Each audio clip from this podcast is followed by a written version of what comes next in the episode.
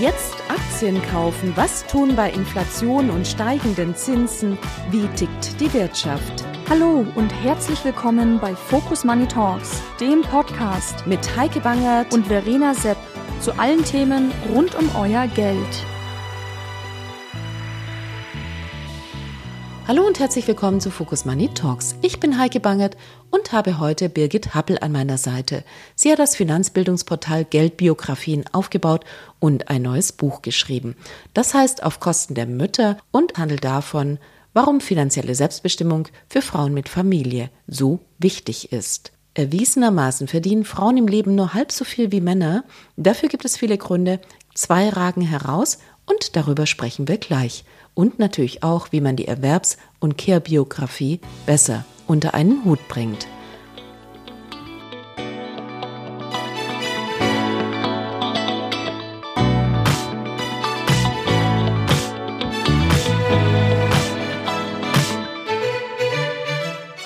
Birgit, vielen herzlichen Dank, dass du da bist, heute mit mir zu sprechen für Focus Money Talks über Frauen und Finanzen. Ja, vielen Dank für die Einladung. Ich freue mich. Sehr, sehr gerne. Das Frauen- und Finanzenthema, das ist eines, das jetzt immer wiederkehrend ist, aber eigentlich letztlich seit vielen, vielen, vielen Jahren deutlicher auf der Agenda ist. Du hast ein Buch geschrieben, das ist nicht das erste, aber wir wollen natürlich über das Buch sprechen, wir wollen aber über das Thema als solches sprechen. Eins, was ich ganz wichtig finde, du sagst, Frauen verdienen, und wir wissen es alle, im Laufe ihres Lebens so deutlich weniger als Männer. Können wir gleich mal wissen, wie viel ist das eigentlich? Ja, in Prozenten ausgedrückt sind es ja fast 50 Prozent oder gut die Hälfte weniger an Lebenserwerbseinkommen. Und wenn wir es noch in Zahlen sehen, da haben wir im Westdeutschland 670.000 Euro bei den Mitte-30-Jährigen und in, in Ostdeutschland sind es 450.000. Die haben ja da auch eine andere Infrastruktur für die Kinderbetreuung und auch ja modernere Rollenbilder als bei uns im Westen. Wir hinken da ein bisschen hinterher. Aber das sind doch schon ganz eklatante Zahlen. Und in Prozenten auch, zum Beispiel ab dem dritten Kind, ist es minus 68 Prozent weniger Lebenserwerbseinkommen. Und natürlich brauchen wir uns da nicht wundern, wenn die Frauen viel unbezahlte Arbeit verrichten, dass im Ende bei dem Rentenkonto nichts hängen bleibt. Genau, lass uns darüber sprechen, was die Gründe dafür sind. Und ganz am Ende, aber nicht nur ganz am Ende, aber sagen wir dann auch, wie das am besten aufzulösen ist. Das niedrige Lebenseinkommen hat ganz vielfältige Gründe, aber im Wesentlichen finde ich, sind das zwei. Also das eine ist, du hattest es schon genannt, die Care-Arbeit, also die Frauen übernehmen oder mehr übernehmen. Und zum anderen ist es aber auch natürlich, dass sie bei gleicher Qualifikation gleich mal viel weniger verdienen. Ich finde die Zahlen übrigens erschreckend, die du nennst. Wo muss man den Hebel ansetzen? Natürlich Richtig. wahrscheinlich an jeder Ecke, aber wo zuerst? Ja, wichtig ist natürlich schon diese partnerschaftliche Rollenverteilung, damit die Frauen, auch wenn sie Fürsorgeverantwortung übernehmen, damit die Frauen die Möglichkeit haben, ihre Erwerbsbiografie in Schuss zu halten, sozusagen in Anführungsstrichen. Weil oft ist es eben in Deutschland dieses Zuverdienstmodell, dass die Frauen dann in die Teilzeit gehen, wenn Familie geplant wird oder wenn dann auch ähm, die Kinder da sind oder das Kind. Und die Lücken vergrößern sich ja dann immer mehr. Also wir haben ja eine spezielle Kinderstrafe sozusagen, Motherhood Child Penalty oder Mutterschaftssprache kann man, äh, Strafe kann man es auch sagen, die auch direkt nach der Geburt schon drastisch ist, aber zehn Jahre anschließend auch noch minus 60 Prozent beträgt. Und dann gibt's auch extra noch einen Teilzeitgap, der beträgt auch schon 17 Prozent. Und dann haben wir ja auch durch die Teilzeit viel geringere Karriereaussichten und so weiter. Da kommt eben alles zusammen. Deswegen spreche ich ja auch vom Klumpenrisiko. Das wollte ich gerade gesagt haben. Also ich habe das Buch natürlich vorher gelesen und dachte, Klumpenrisiko Mutterschaft, das hört sich dramatisch an. Aber wenn du es beschreibst, dann ist es eben nicht nur das eine, sondern es summiert sich auf. Genau, ja. Und es sind eben auch viele Dinge, die ähm, wir nicht selbst in der Hand haben, zum Beispiel strukturelle Fehlanreize, also die auch, gibt es auch Studien darüber, aus der Steuerklassenkombination 3 und 5 resultieren, dass man da dann auch einen geringeren Erwerbsanreiz hat hat und dass da eben ja immer weiter die Lücken sich verfestigen oder nehmen wir die Elternzeit. Wenn jetzt zwischen dem ersten und zweiten Kind nicht gearbeitet wurde, dann ist ja auch das Elterngeld viel geringer, das dann in Anspruch genommen werden kann und so ja, es ist dann eben immer häufiger der Fall, dass das heißt, ja, wir können eben jetzt nicht noch zusätzlich auf Gehalt verzichten. Und klar, wir haben ja auch sehr hohe Lebenshaltungskosten und gestiegene Mieten schon seit Jahren. Und dann ist es ganz ökonomisch vernünftig auf den ersten Blick, wenn eben ja der Hauptverdiener oder der in der Regel besser verdienende Partner Oft sind es halt leider noch die Männer. Das hängt auch mit der geschlechterspezifischen Berufswahl zusammen, dass Frauen eben auch Berufe wählen, ähm, die schlechter bezahlt sind. Also diese Lohnlücke, die hat ja auch viele verschiedene Komponenten. Würdest du denn sagen, dass wenn letztlich es gemeinschaftlich getragen würde, dass es finanziell, also lass uns das eine mal irgendwie von dem anderen ausklammern, dass es finanziell besser wäre für das Gesamtresultat? Naja, man darf halt nicht nur kurzfristig aufs Resultat schauen, sondern man muss langfristig schauen und die, ja, auch die entgangenen Karrierechancen, die auch durch die Teilzeit zum Beispiel entstehen können, die sind ja auch nicht zu vernachlässigen. Insofern, klar, wird jetzt immer mehr versucht, auch da sind die Paare ja schon auf einem guten Weg, auch Sorgearbeit, unbezahlte Arbeit zu kompensieren. Aber gerade solche sind ja auch Opportunitätskosten, also entgangene Mittel, die ich habe, wenn ich den eben meinen Karriereweg nicht mehr so fortsetzen kann. Das ist ja auch schwer zu beziffern. Lass uns mal über diejenigen sprechen, die letztlich Karriere machen wollen und trotzdem an der gläsernen Decke anstoßen und nicht weiterkommen. Also das hängt natürlich damit zusammen, dass wir in dieser Gesellschaft noch nicht weit genug vorangeschritten sind. Wie ließe sich das durchstoßen? Also da muss man nochmal differenzieren, weil die Frauen an sich sind ja wirklich seit vielen Jahren Bildungsgewinnerinnen. Also wir haben sehr gute Abschlüsse und auch ähm, ja auf dem guten Weg am Anfang der Karriere. Aber wenn dann eben in der Mitte des Lebens diese Kinderentscheidung kommt, da gab es letztes Jahr auch eine wirklich bedrückende Studie von der Antidiskriminierungsstelle des Bundes, wo man gezeigt hat, dass 69 Prozent der Wiedereinsteigerinnen diskriminierende Erfahrungen auf dem Arbeitsmarkt machen. Und ich finde, diese Themen, ja, die sind immer noch nicht im allgemeinen Bewusstsein, weil man hört ja auch immer noch wieder, ja, die Frauen wollen gar keine Karriere machen. Und natürlich wollen wir auch Zeit für unsere Kinder. Wir haben ja auch ein Recht darauf, um, auf eine Care-Biografie. Also das darf man ja auch jetzt nicht nur mit dem Erwerbsarbeitsmodell ähm, dann so versuchen eben voranzubringen. Aber trotzdem, wie du auch sagst, wenn ich eine Karriere machen will, dann muss mir das doch auch mit Kind ermöglicht werden. Und da darf ich ja keine Diskriminierung im Arbeitsmarkt erfahren. Es findet ja ein Umdenken statt, aber doch gibt es irgendwie so tradierte Rollenmuster. Du sagtest jetzt gerade, irgendwie Frauen wird das zugeschrieben, aber es Männer sicher auch. Wie lässt sich denn ein solches tradiertes Muster für beide verändern? Ja, das ist wirklich eine ähm, gute Frage und das ist aber auch eine schwierige Frage, weil die Paare, man merkt es eben nicht frühzeitig. Also man rutscht so unbewusst hinein und dann verfestigen sich die Rollenbilder. Und auch Männer sagen, sie möchten eigentlich nicht in dieser Versorgerrolle sein. Also der Druck ist für sie auch groß, dieser finanzielle Druck. Und bei den Frauen ist dann eben der Mental Load, wenn sie unbezahlte Arbeit übernehmen oder dann eben auch für die ganze Familienorganisation zuständig sind. Und da finde ich einfach immer schön, wenn wir so eine Waage herstellen könnten. Also Mental und Financial Load teilen sozusagen. Mental Load bedeutet ja nicht nur, du hast die Care-Arbeit, die Kinder in die Kita zu bringen, dann irgendwie noch irgendwie den Abwasch zu machen, sondern da hängt ja viel mehr dran. Könntest du uns vielleicht einfach mal ein paar Punkte nennen, damit wir auch wissen, jeder weiß es wahrscheinlich, aber trotzdem, damit werden es auch mal gesagt. Ja. Was hängt dran? Ja, die Laura Fröhlich hat da dieses schöne Bild von den Tabs, die wir im Kopf offen haben, wie bei den Computerfenstern. Also mhm. wenn zu viele Tabs offen sind, dann stürzt das System ein und es sind eben so viele Dinge zu bedenken, die man, äh, über die man vorher eben nicht nachdenkt oder man kann sich es halt nicht vorstellen, bevor man keine Kinder hat. Also die Kinderschuhe, ähm, wie, wie schnell wachsen die Füße. Mir ist es auch einmal passiert, dass mein Sohn gesagt hat, die Schuhe drücken und, und ich habe dann gesagt, nee, du hast ja diese Schuhe erst neu bekommen und da waren eben seine Füße schon wieder gewachsen. Oder dann eben, ja, ähm, die Kleidung, Frühjahr, Herbst, die Schuldinge, die alle geregelt werden müssen, die berüchtigten WhatsApp-Gruppen für die Eltern. Also es sind einfach sehr, sehr viele Dinge oder auch klar im Haushalt, wer kauft was ein und eben nicht nur die Dinge, die auf dem Zettel stehen, sondern dass man da auch vorausschauend einkauft und plant sind ja auch alles Haushaltskompetenzen. Wenn ich jetzt nicht hungrig einkaufen gehe beispielsweise, sondern mir da auch einen Plan mache und mich gesund ernähren will, selbst koche. Das braucht auch alles Zeit und das fordert natürlich auch im Kopf Ressourcen. Und Organisationsfähigkeit genau. natürlich. Ne? Genau. Irgendwie sowas genau, wie Multitasking-fähig, was es ja so nicht gibt, weil du hattest es ja auch schon richtig gesagt, irgendwann ist der Speicher eben dann voll. Aber das ist eben das, was äh, Frauen eben auch mehr machen. Genau. Dennoch findet ja ein Umdenken statt. Also das hat auch demografische Gründe und es hat natürlich wissenschaftliche Gründe. Es gibt Untersuchungen, die wirklich klar darlegen, dass gemischte Teams im Schnitt, ich sage nicht immer, aber im Schnitt zu besseren Ergebnissen kommen, als wenn eben nur Männer oder nur Frauen oder nur junge oder nur ältere Menschen da zusammen sind, sondern wenn viele Dinge zusammenkommen. Gibt uns das Hoffnung, dass das Ganze aufbricht? Einerseits schon, also wo man immer denkt, ja, da müsste sich doch jetzt längst was getan haben, weil die Unternehmen sind ja auch interessiert daran, gute Zahlen zu liefern.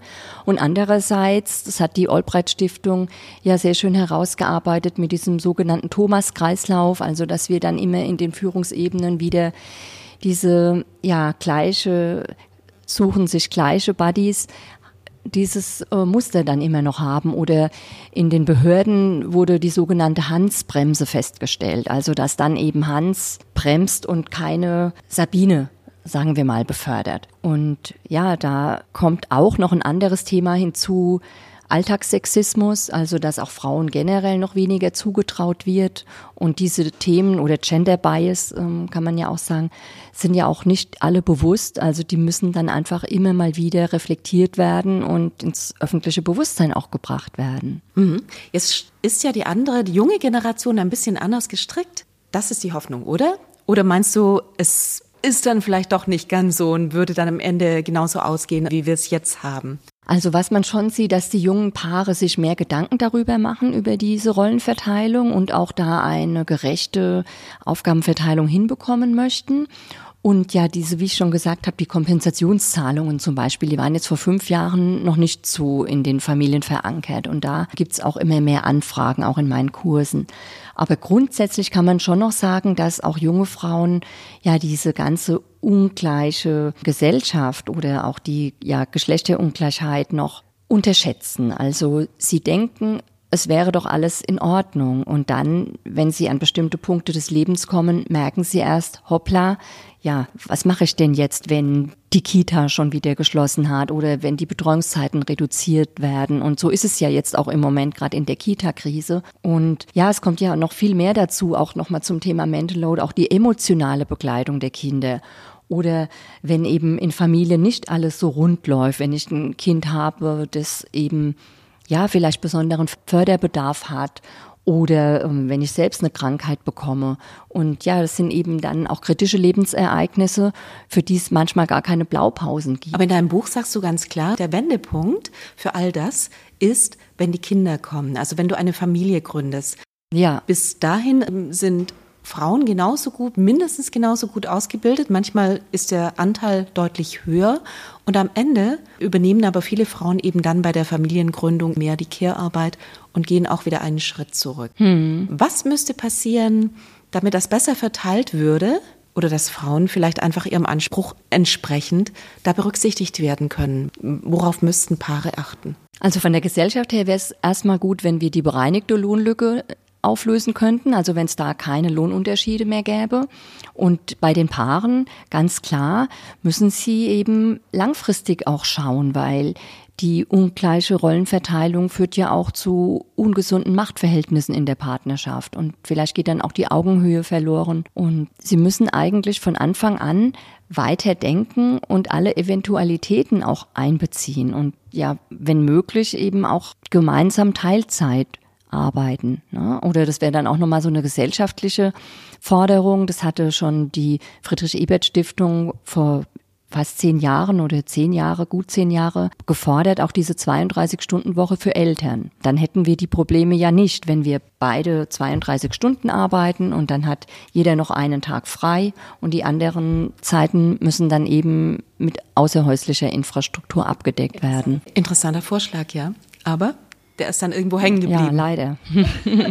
und jetzt ist ja gerade noch mal ein Rollback. Also jetzt äh, gerade mit dem demografischen Wandel, da hören wir ja dann Stimmen wie, wir müssen noch länger arbeiten. Es gibt Ob, ja beides. Ne? Einerseits ja. ist ja die heutige Generation in einer Lage, wo sie ohnehin sehr lange arbeiten muss, weil sie einen Riesenschuldenberg abzutragen hat und aber auch in der Not ist, gebraucht zu werden für alles, ja, weil wir eben diesen demografischen Faktor haben. Ja. Trotzdem haben sie nicht die Möglichkeit, die unsere Generation oder die Generation davor hatte. Und es ist schon die Frage, ob sie denn bereit sind, genauso zu arbeiten wie unsere Generation letztlich, die sich über Leistung definiert hat, die eben sehr viel gearbeitet hat und die dann eher vielleicht auch wieder einen Schritt zurückgeht. Also da könnte sich von daher vielleicht auch was ändern, oder? Ja, da finde ich, ist auf jeden Fall auch bei den Jüngeren ein Wertewandel sichtbar. Also, dass sie auch ähm, ja nicht diese überstundenträchtigen Jobs haben möchten, sondern da auch auf Work-Life-Balance achten. Was ja auch wichtig ist, weil ja die Krankenkassen zeigen ja auch schon seit Jahren den Anstieg der mentalen Erkrankungen, der psychischen Erkrankungen. Und da muss ich natürlich auch gucken, wie kann ich mein Leben so gestalten, dass ich eben nicht ausbrenne und dass es eine gesunde Balance hat eben zwischen den verschiedenen Lebensbereichen. Lass uns noch mal ganz kurz auf die Punkte kommen, die ganz wichtig sind, wenn ich eine Familie gründe. Also als Frau, was mache ich, damit ich nicht, du hattest es in deinem Buch so schön beschrieben, der Mann auf der Überholspur und letztlich die Frau geht auf die Standspur und innerhalb dieser Zeit baut sich eine solche Lücke auf, die dann eben nicht mehr aufzuholen ist. Wie kann man das vermeiden? Welche Punkte muss man adressieren vorher? Ja, die gerechte Rollenverteilung, dann dieses Thema finanzielle Abhängigkeit für Zeiten, wo eben die Frauen mehr unbezahlte Arbeit übernehmen, dass man da auf alle Fälle versucht, einen Ausgleich zu schaffen. Wie kannst du diesen Ausgleich schaffen? Also wie geht das ganz konkret? Ja, ganz konkret. Also zumindest mal, wenn jetzt zum Beispiel die Frau eine betriebliche Altersvorsorge hat, dass sie dann die nicht stoppt in der Zeit, äh, wo sie dann in der Elternzeit ist, sondern eben weiter anspart. Das kann dann der Mann übernehmen oder auch eine private Altersvorsorge zusätzlich ansparen mit einem Wertpapiersparplan. Das ist ja keine große Kunst und es müssen einfach irgendwelche Ausgleichszahlungen stattfinden oder mit einem Partnerschaftsvertrag etwas festlegen. Beim Grundbucheintrag, falls eine Immobilie erworben wird, könnte man einen höheren Anteil der Frau geben.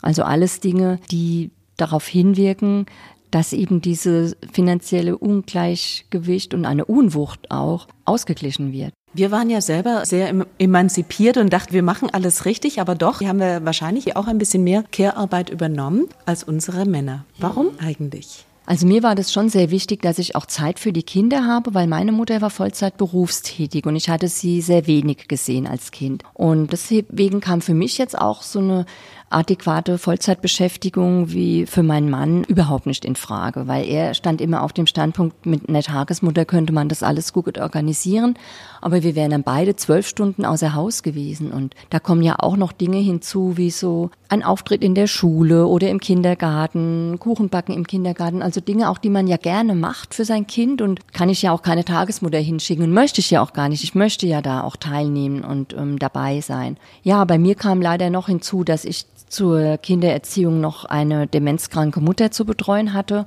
Das war natürlich dann schon gravierend. Also da war es dann ganz schwierig, überhaupt die Erwerbsbiografie aufrechtzuerhalten. Es ist mir dann auch nur gelungen, über die Selbstständigkeit und die Flexibilität, die ich dann da auch vorgefunden habe. Genau, das ist ja letztlich, die Kinder sind aus dem Gröbsten raus, vielleicht aus dem Haus, studieren oder haben tatsächlich ihre eigene Familie. Und dann kommt eben dieses Elternthema, ja, die Elternbetreuung. Und auch das fällt in der Regel oder bisher eben hauptsächlich auf Frauen zurück. Ja, wobei Ehepartner kümmern sich auch. Also es gibt auch viele Ehemänner, die auch ihre Ehefrauen pflegen, betreuen. Aber klar, wenn man in den Familien guckt und wenn man da zum Beispiel mal in so ein medizinisches Versorgungszentrum früh um sieben geht, da sieht man natürlich auch viele Frauen, die dann ihre Mütter, Schwiegermütter oder sogar Tanten begleiten, die alleinstehend sind. Und ja, da ist dann die nächste Baustelle sozusagen vorhanden. Und immerhin gibt's da dann auch Rentenansprüche für die Pflege, aber es gibt ja auch noch, soll sich ähm, aber ändern, kein Pflegegeld für die pflegenden Angehörigen. Das Pflegegeld steht ja dem zu Pflegenden zu und das wird in, den, in der Regel auch benötigt, um sich zusätzliche Unterstützungsleistungen einzukaufen. Mhm. Lass uns noch mal auf die junge Generation ja. kommen. Also letztlich irgendwie, wo sich so vieles ändert oder mhm. zumindest auch in der Denkweise und in der Arbeitsweise. Wir haben jetzt Homeoffice, wir arbeiten ganz anders. Ja. Das würde eigentlich den Boden ebnen, um beiden Männern wie Frauen es zu ermöglichen, die Care- und die Erwerbsarbeit besser unter einen Hut zu bekommen. Ist das so? Ja, auf jeden Fall. Also ich finde es auch nach wie vor sehr schön, wie sich die Arbeitswelt oder die, auch die Unternehmenskulturen flexibilisiert haben. Da ist ja jetzt auch viel zurückgeblieben sozusagen, dass man weiterhin so in Anspruch nehmen kann. Und es kommt ähm, den jungen Familien schon entgegen. Aber dann kommt es dann auch im Einzelfall immer eben auf die Berufe an. Also wenn ich jetzt Das hatte ich jetzt eben auch gerade ein Arzt-Ehepaar habe, die beide im Schichtbetrieb arbeiten. Das ist dann natürlich auch schwierig. Was mache ich dann mit den kleinen Kindern? Und das sind dann halt auch wieder Konstellationen, für die es jetzt keine Blaupause gibt. Da muss man dann individuell schauen, wie man da auch bei einer gerechten Rollenverteilung oder partnerschaftlichen Rollenverteilung herauskommt. Welche Rolle spielt die Altersvorsorge? Also du hattest es schon angesprochen, man muss letztlich Verträge machen, Frauen mehr einbinden über eine Versicherung, über einen höheren Anteil an der Immobilie, über einen Sparvertrag. Von Focus Money würde ich jetzt mal sagen, Aktiensparvertrag? Ja, genau. Also mit Versicherungen habe ich es nämlich überhaupt nicht. Genau, und gerade die Kosten- ähm, und Ertragsrelation ist ja bei den Versicherungen einfach nicht günstig im Moment zumindest, wo die Zinsen noch so niedrig sind. Ja, genau. Also private Altersvorsorge aufbauen und Klar, die Erwerbsbiografie ist aber auch wichtig, weil wir haben ja noch unsere Rentenversicherung und es gibt ja auch Rentenpunkte. Insofern finde ich es da wichtig, alle drei Säulen, auch die betriebliche Altersvorsorge, halt zu besparen. Nochmal für die Checkliste. Also, aber ganz wichtig, welche Punkte sollen gemacht werden? Also, wie sieht es aus mit Teilzeit? Wie sieht es aus mit sich die Care-Arbeit teilen? Und wie sieht es aus mit der finanziellen Vorsorge? Also eben gucken, dass wir nicht diese Probleme, dass die unbezahlte Arbeit eben unbezahlt ist und nirgends auftaucht in unseren ähm, Berechnungen ähm, im Bruttoinlandsprodukt. Diese Arbeit müssen wir uns bewusst machen, zum Beispiel auch über eine Care-Rechner-App. Das kann man sich mal ausrechnen, wie viel Arbeit man da leistet und dann sieht man das auch schwarz auf weiß, wie hoch jetzt in meinem persönlichen Fall dieser Betrag ist. Und das finde ich auch gut um in der Partnerschaft mal darüber zu sprechen. Oder auch ein Mental Load Test. Sowas gibt's auch von der Initiative Equal Care Day und von Joe Lücke. Da kann man auch eben mal schauen, ja, wie machen wir das denn überhaupt in der Familie? Also ist es denn wirklich gerecht bei uns oder na, sind wir da auch schon in irgendwelche Fahrwasser hineingekommen? Also zum einen eben die gerechte Rollenverteilung, dann eben auch die Erwerbsbiografie pflegen, um dann nicht in die großen Teilzeitfallen zu kommen und auch immer wieder politisch daran arbeiten, dass eben ja Fürsorgeleistende nicht auf dem Arbeitsmarkt diskriminiert werden. Also beispielsweise kann man auch immer noch, und die Integrationsbeauftragte hat das auch ähm, gefordert, dass die Fürsorgeverantwortung auch ins allgemeine Gleichbehandlungsgesetz kommt.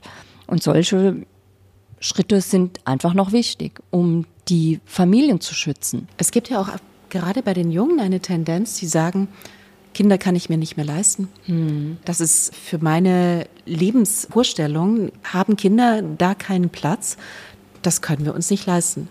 Ja, ist schlimm, ja.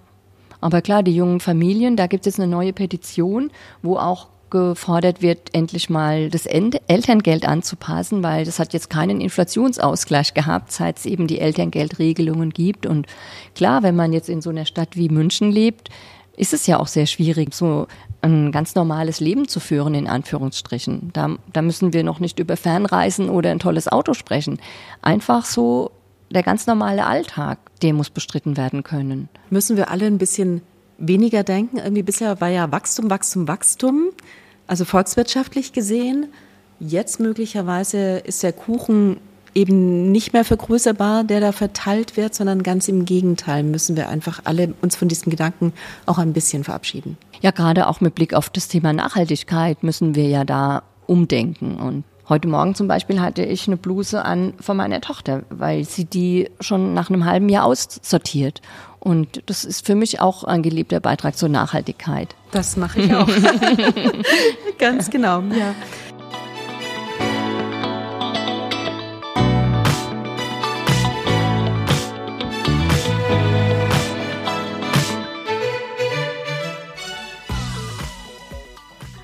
Tja, da kennt man schon oder meint man alle Fallstricke zu kennen und denkt, man wäre gewappnet und tritt doch hinein.